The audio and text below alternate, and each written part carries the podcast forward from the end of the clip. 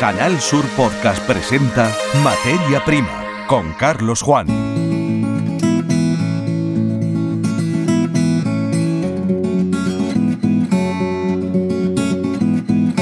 Bienvenidos a un nuevo episodio de la saga Materia Prima, la sección de podcast de Canal Sur Radio y Televisión. Ha sido necesario. El gobierno de Andalucía ha tenido que arropar de forma fehaciente, explícita, a los productores onubenses de fresa. La situación creada por Alemania se estaba descontrolando hasta niveles no deseados. Finalmente, los parlamentarios germanos han desistido de la visita que iban a realizar a los campos de fresas de Huelva para no interferir en el momento político que vive España, dicen. La amenaza de boicot a la fresa nubense sigue, aunque se diluye al menos por el lado de las empresas de distribución Lidl y Aldi. En este estado de cosas, el Consejo de Gobierno de la Junta de Andalucía ha aprobado una declaración institucional de apoyo a este sector. Tras la fresa nos ocuparemos del momento que vive el aguacate tanto en los campos de la costa de Huelva como en el litoral de Granada. Hablaremos de calidades, variedades, diferencias, así como del castigo que la sequía produce en los árboles. La sandía Fashion de Almería y el concepto de responsabilidad ampliada del productor de plásticos para la agricultura y la ganadería forman parte también de los contenidos de este episodio del podcast Materia Prima que comienza en este punto.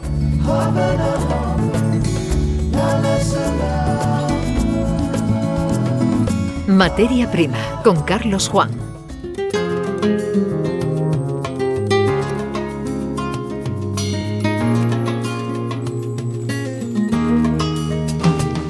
Comenzamos. El gobierno andaluz ha vuelto a refrendar su apoyo sin fisuras a la fresa de Huelva. Lo ha hecho aprobando una declaración institucional en la que se compromete con una serie de medidas de protección del sector, reivindicando su valor económico. Al término del Consejo de Gobierno, que se ha celebrado el martes 6 de junio, el consejero portavoz Ramón Fernández Pacheco ha dado lectura a la declaración que refuerza de nuevo el compromiso de la Junta de Andalucía con el sector de los frutos rojos en general y el cultivo de la fresa en particular. Recuerda la importancia económica que tiene para la provincia de Huelva al suponer el 11% de su Producto Interior Bruto. El sector da trabajo de forma directa o indirecta a 160.000 empleados, habiendo eh, copado una cuota nacional de mercado del 98%. El mismo parámetro en toda Europa alcanza un porcentaje respetable, el 30%. También se pide en esta declaración al Gobierno de España que haga gestiones ante el gobierno de Alemania para que retire una campaña insidiosa, dañina y falsa. Escuchamos al consejero portavoz Ramón Fernández Pacheco. Este Consejo de Gobierno también ha aprobado hoy una declaración institucional en su defensa, en defensa de los frutos rojos de Huelva. Desde aquí le garantizo que no vamos a permitir ningún intento de desprestigio hacia un sector que produce cada año más de 270.000 toneladas de fresa, concentrando el 98% de la producción nacional y el 30% de la producción de la Unión Europea. La consejera de Agricultura, Carmen Crespo, refrendaba el contenido de estos mensajes. La agricultura y las cosas de comer, desde luego, no los tiene que utilizar ninguna formación política, ninguna institución, y tenemos que mirar al futuro, pues como lo estamos haciendo, con mucho orgullo de lo que estamos haciendo y con las posibilidades de futuro, porque luego hace daño y en esos momentos de hacer daño, a ver cómo lo resolvemos. Por tanto, digamos las cosas como son y hoy afortunadamente las podemos decir porque lo estamos haciendo y solo pedimos igualdad de trato, igualdad de oportunidades, igualdad de trato, igualdad para el futuro. Y decirles que estamos muy orgullosos de lo que hace este sector y mañana y pasado lo vamos a demostrar con las cadenas que ellos lo saben. Lo que vamos a explicar lo saben perfectamente. Dejando la línea más política, eh, vamos a pulsar la opinión de la interprofesional, la patronal de la fresa onubense, que lógicamente ha lamentado el hostigamiento hacia un sector clave en el tejido empresarial de esta provincia que sabe estar a la vanguardia en técnicas para hacer uso sostenible, el más sostenible posible, de eh, los eh, cultivos que luego alimentan a buena parte del continente europeo. Eh, escuchamos el testimonio, las reflexiones que ante los medios de comunicación de la provincia de Huelva lanzaba el presidente de Interfresa, José Luis García Palacios. Han sido unos días amargos eh, en el sector de los frutos rojos y a pesar de que podemos decir que pudiéramos mm, estar casi acostumbrado a los recurrentes ataques que este sector pues acumula durante décadas, es cierto que bueno, se dan unas, unas circunstancias menos desfavorables, otras más desfavorables, menos, menos desfavorables en el sentido de que ha sido una campaña intentando eh, tirar por debajo de la línea de flotación en un momento en el que la campaña de recolección de, la fresa, de la reina de las vallas que se cultivan en, Huelva, pues está recién finalizada, con lo cual el impacto comercial para esta campaña ha sido bajo. Veremos, habrá que modular y valorar el posible impacto que esta campaña difamatoria tendrá de cara al año que viene. No obstante, la profesionalidad de las empresas y cooperativas del sector, las comercializadoras y las productoras, no nos cabe duda que seguirá siendo pujante y evidentemente será, seguirá siendo un producto absolutamente esencial para las cadenas de distribución en toda Europa. Sobre todo porque se basa en esa transparencia a la que aludía la consejera, del buen hacer, de la calidad, de la trazabilidad y la seguridad alimentaria. Pero no quiero dejar pasar ni un segundo más, más que agradecer en nombre de todo el sector al Consejo de Gobierno de la Junta de Andalucía por esta declaración de apoyo y respaldo institucional al sector de los frutos rojos, porque en ocasiones, eh, a pesar de tener, entre comillados, los músculos entrenados ante este tipo de afecciones, pues hemos notado en, otras ocasiones pues alguna orfandad institucional. Y, y, la zona más, o el momento más desfavorable de este recurrente ataque que hemos sufrido en estos días atrás es precisamente el, no la falta del respaldo del gobierno central, sino que ha sido un poco la altavoz de, a nivel europeo, incluso haciendo referencia a una situación en la que no hemos entendido, no comprendíamos y evidentemente no asumimos como, como ni muchísimo menos real, sino una cuestión absolutamente ficticia. Entendemos que, que es fruto de la desinformación y queremos dejarlo ahí, fruto de la desinformación porque nosotros, el sector es un sector empresarial, cooperativista y profesional antes de todo eso.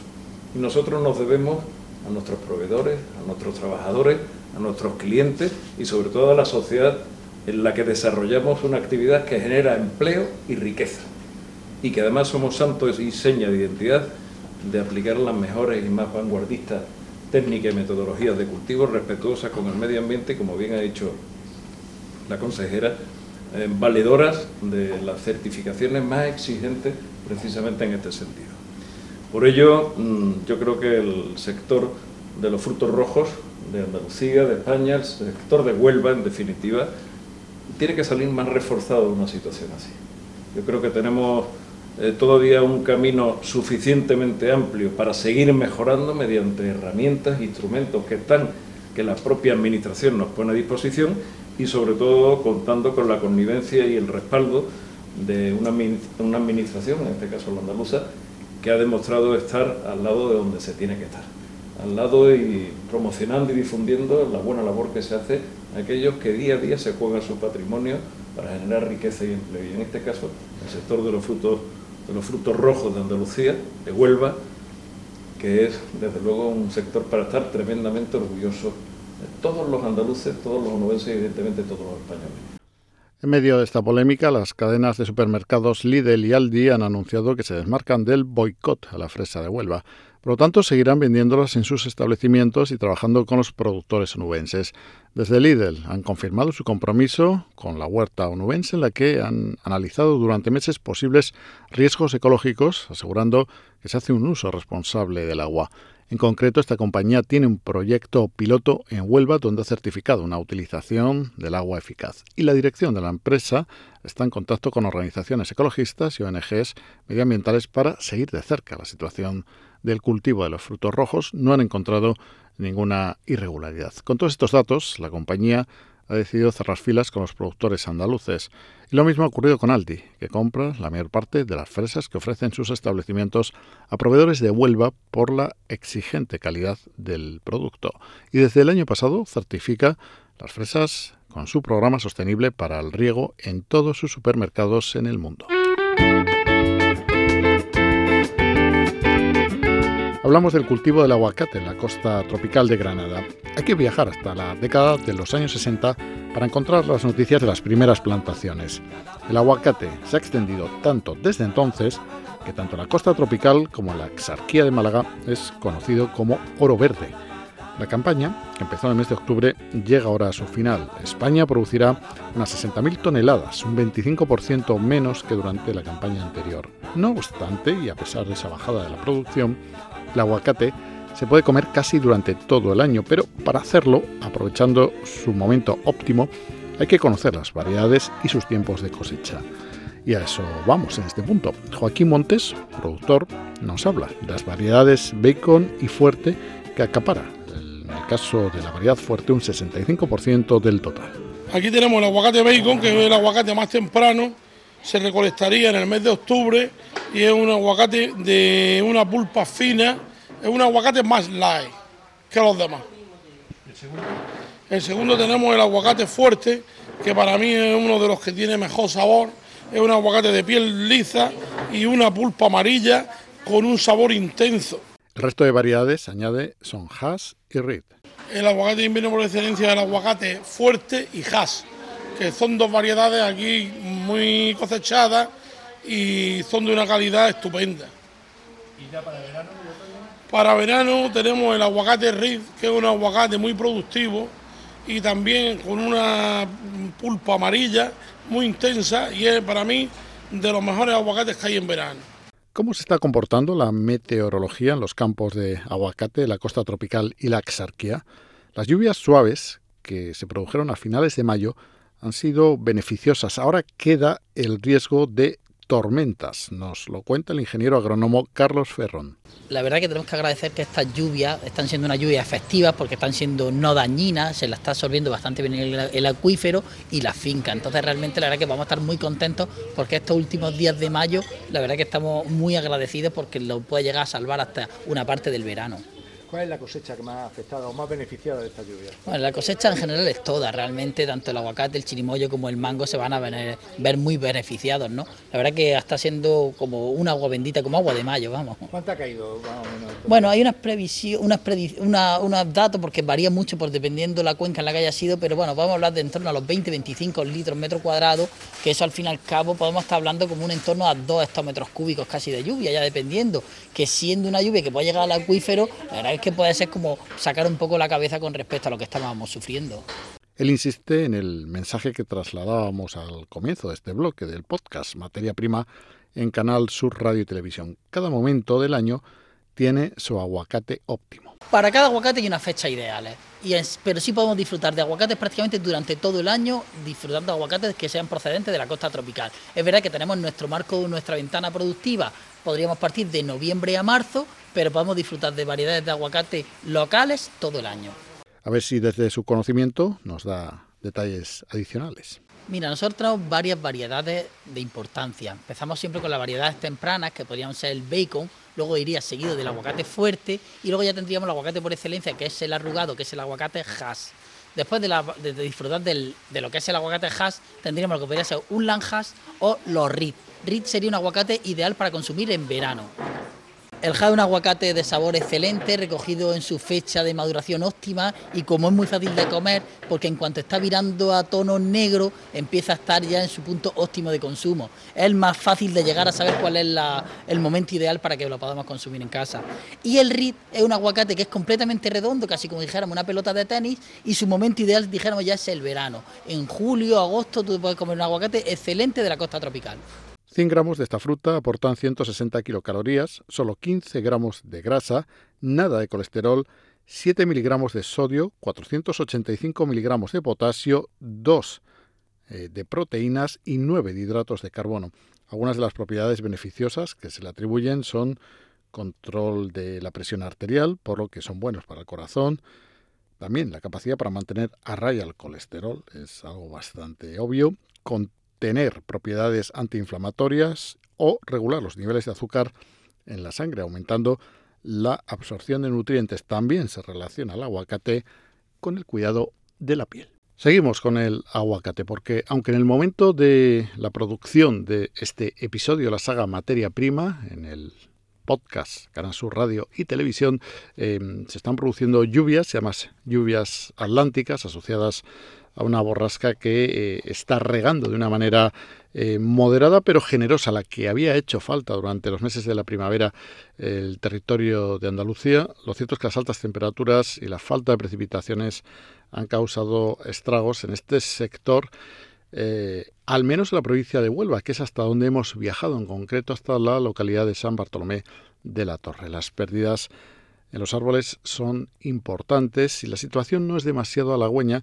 para los agricultores. Allí hemos hablado con eh, Sonia Limón Martín, ella es eh, técnica de eh, Costa de Huelva. Le preguntamos, Sonia, cómo está influyendo estos factores que hemos evocado, la sequía especialmente, en la plantación de aguacates. Pues mira, la sequía está influyendo negativamente en la plantación de aguacate porque el aguacate es un cultivo tropical y necesita unas condiciones climáticas y de humedad relativa en el ambiente y en suelo pues, bastante adecuadas y con el tema de la reducción que tenemos del 25% de las concesiones por parte de las comunidades de regantes y la, y la climatología tan extrema que hemos tenido en la primavera y sobre todo en la época de floración, que ha coincidido en el mes de abril, con temperaturas que hemos llegado rondando a cerca de los, superando los 35 grados y humedades relativas hasta incluso por debajo de, del 15%, pues la verdad es que la floración este año ha sido bastante bastante, eh, hemos tenido un cuaje bastante malo y se nos ha quedado muy poquita, muy poquita fruta de momento en, en los árboles, incluso teniendo muchos árboles con fruta cero. A la luz de lo que nos está contando, ¿qué síntomas tiene el árbol eh, que muestra claramente que le está afectando esa sequía? La sequía le ha afectado negativamente porque incluso se nos ha defoliado totalmente los, árboles, incluso mucho, un 80% se le, se ha caído la hoja, entonces eso ha afectado negativamente también para el tema del cuaje. Y después con las temperaturas altas de, abril y, y mayo y la primera quincena de mayo les ha costado mucho de empezar a sacar hoja nueva.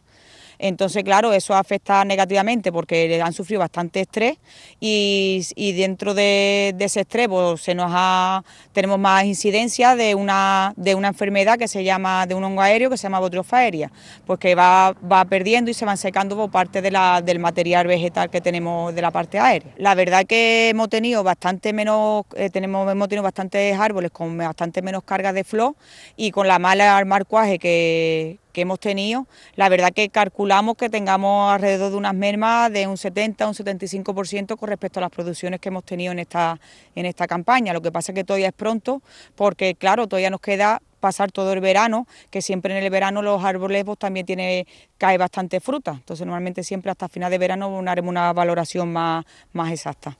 Con este panorama, Sonia, ¿qué se plantean los agricultores? Con este panorama, la verdad que los agricultores pues, están tomando bastantes medidas. Una de ellas es, pues no se está activando el sistema de aspersión, que hubiese venido bastante bien en la época de la primavera, pero claro, con la reducción de agua, pues tú no te puedes, no, no te puedes fiar de, de echar el agua por arriba cuando después a lo mejor cuando llegue a final de verano no tienes agua para seguir regando el cultivo. Y también tenemos otros casos de que están dejando a lo mejor algunas algunas parcelas o algunas zonas que tienen a lo mejor un poquito de más de más merma, de árboles un poquillo más flojitos, pues la están sacrificando para poder aportar ese agua al resto de, de la finca. Incluso tenemos otros agricultores, algunos, que han incluso abandonado la finca completa. Ahora mismo el panorama pues, no es demasiado bueno porque claro, las condiciones que tenemos y no sabemos el futuro que pasará, con que nos está lloviendo ahora un poquito en mayo, pero claro, nos hace falta que, las, restricciones porque no, no, vayan al 50%. Teníamos a lo mejor algunos agricultores que el año pasado pues, tenían esa expectativa, pero ahora mismo nuestros agricultores no están no se está pensando en, seguir aumentando. Muchas gracias por eh, darnos esta imagen del estado del cultivo del aguacate en la provincia de Huelva. Escuchas Materia Prima. Canal Sur Podcast.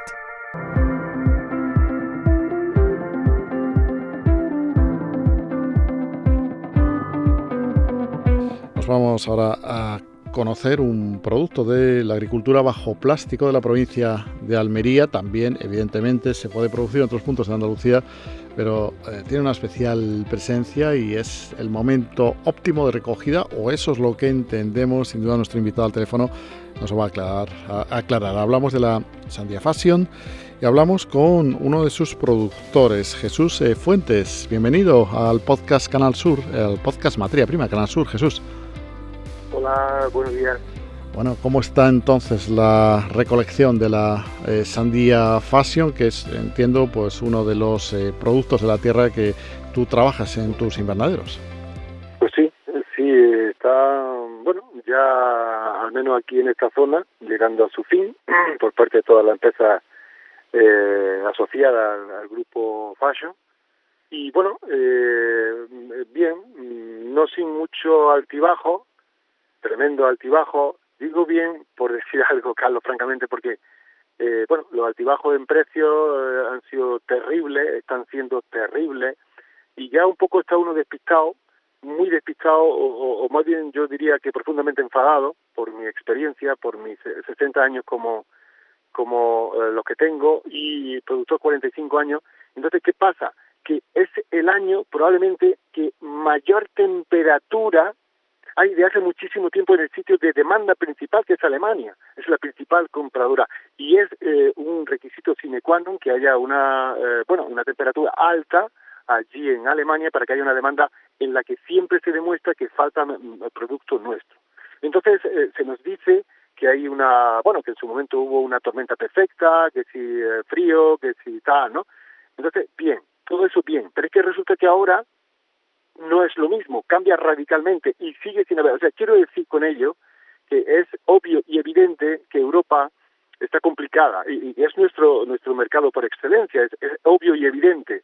Eh, bueno, pues vamos a ver qué pasa con el paso del tiempo, porque después de una casi nula compra del Reino Unido, eh, unido a un incremento brutal de las compras de Marruecos después del Brexit, quiere decir que tenemos un problema eh, gravísimo y creo que el campo no está concienciado. Espero que con el paso del tiempo, antes que después, porque si no, no sé lo que va a hacer de nuestro maravilloso campo. Vaya, entonces vemos que el problema económico está ahí, los precios, no, no está siendo entonces el final de campaña bueno en cuanto a precios, ahora que ya al momento de vender. Eh, pues francamente, Carlos, no, las pizarras están ahí, eh, hay eh, dos, tres, cuatro aplicaciones que informan eh, al segundo y bueno, es lo que hay, ¿no? Hay un incremento de coste de producción en los últimos años que es de público conocimiento para todos los seres humanos, no solo para los agricultores, y esos mismos seres humanos son los que yo creo que había que empatizar con ellos, esos, esos consumidores. Eh, bueno, hay unas personas por ahí que parece que están haciendo ese movimiento de un calado importante y yo espero que con el paso de los meses pues tengamos alguna sorpresa. No sé, alguien está haciendo cosas eh, interesantes por el bien del sector, por el bien del campo. Entonces, ya no solo emergente, eh, cuidado con ello, ¿eh? entonces ya lo vamos viendo y, bueno, pues eh, no, no, la situación no es buena.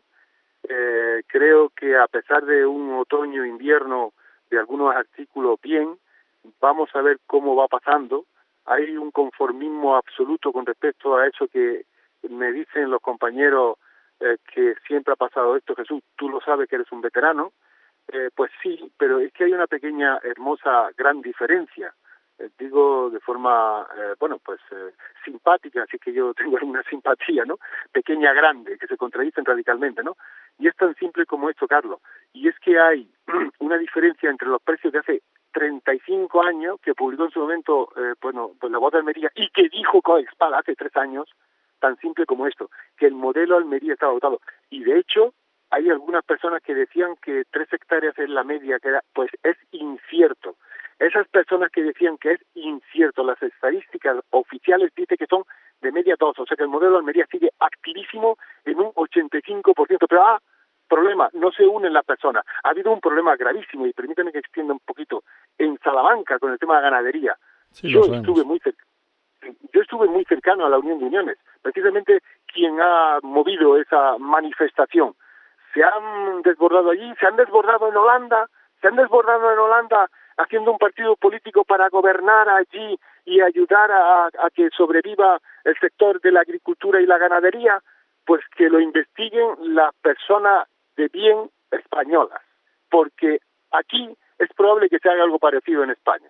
Bueno, pues sí, conocemos lo que ha pasado en Salamanca, programa de Castilla y León que, que acaba incluso en fin, con alguna protesta ante la delegación de la Junta de Castilla y León, en este caso, en el edificio en la capital, Charra.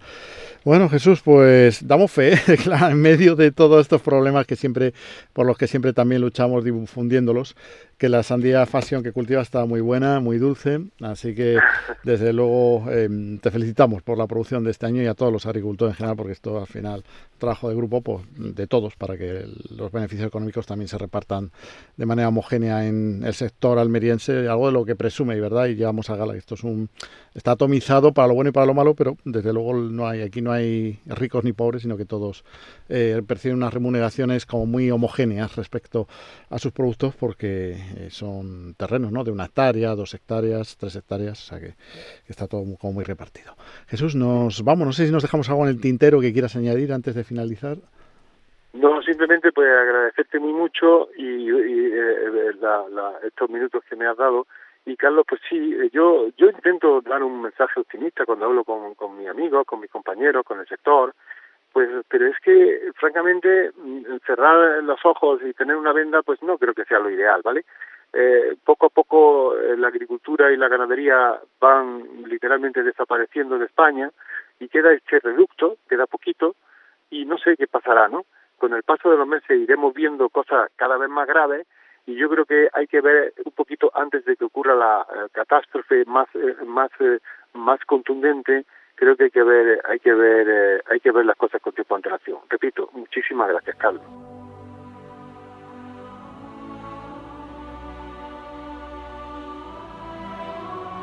Escuchas Materia Prima, Canal Sur Podcast. El lunes 5 de junio se ha celebrado el Día Mundial del Medio Ambiente. Son, eh, casi por definición, inabarcables los ángulos que el tema ofrece, si bien algunos de ellos sí están conectados con los contenidos de este podcast. Un ejemplo lo hemos encontrado en la ciudad de Almería. El producto sintético más demandado en su agricultura es el plástico la asociación que forman los fabricantes de plástico de uso agrícola y ganadero y los importadores se llama MAPLA.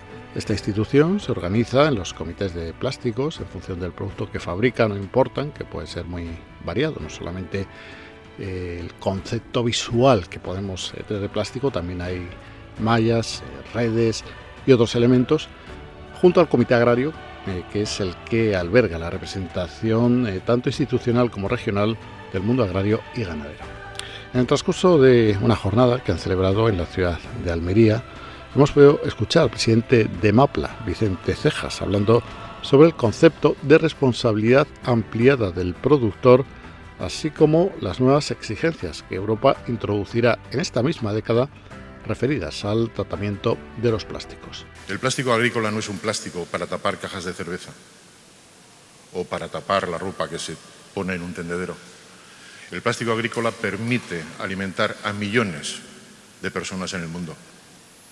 Y ese fue uno de los motivos por el cual MAPLA empezó su primera andadura. Voy a entrar con unos preámbulos que yo creo que siempre es importante. Los vídeos casi ha salido, pero yo creo que hay que mencionar el concepto de responsabilidad ampliada del productor. Es un concepto nuevo, es un concepto que en el año 25 será obligatorio para cualquier fabricante que fabrique algo, el que su producto, una vez utilizado en el mercado, pertenezca a algún sistema donde eh, se ocupen de la circularidad del desecho. Y, por tanto, eh, es un concepto que Europa lo está trabajando desde hace tiempo. Al final, eh, MAPLA consiste en un sistema acogido a esta responsabilidad y empiezo a hablaros pues un poco del contexto, por dónde viene esto. Eh, Kioto se queda muy lejos, Francia se queda más cercana por todo el tema de eh, medio ambiente, pero Europa sigue lanzando directrices desde hace muchos años, no en los últimos años, sino desde hace ya más de 15 años se están lanzando directrices sobre la responsabilidad ampliada del productor. Bueno, España ha jugado su rol. En los últimos años, eh, se está impulsando bien porque Europa está lanzando unas directrices y porque ya hay fechas donde tenemos que actuar sí o sí, y hay unas fechas límites, las fechas que a todos os sonarán, el año 25 o el año 50, reducciones de plástico de un solo uso, la creación de sistemas de recolección, de gestión, incorporaciones de plástico, tanto así como se dice que en el año 25 los plásticos deberán contener el 25% de producto reciclado y en el año 50 todos los plásticos deberán eh, eh, integrar un 50% de productos reciclados. Está por definir si son productos post-consumo o son postindustriales, pero esas son las directrices. Han habido países que desde hace ya 10 o 15 años se pusieron las pilas y empezaron a crear sistemas amparados en el concepto de la responsabilidad amplia del productor. España es el país del mundo que más plástico agrícola consume, 850.000 toneladas al año, de las que un 3,5%, unas 28.000 toneladas, proceden de Almería.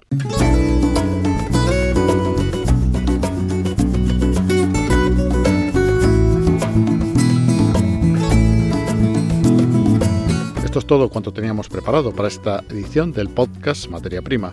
Les esperamos en nuestro próximo nuevo episodio. Hasta este encuentro, saludos.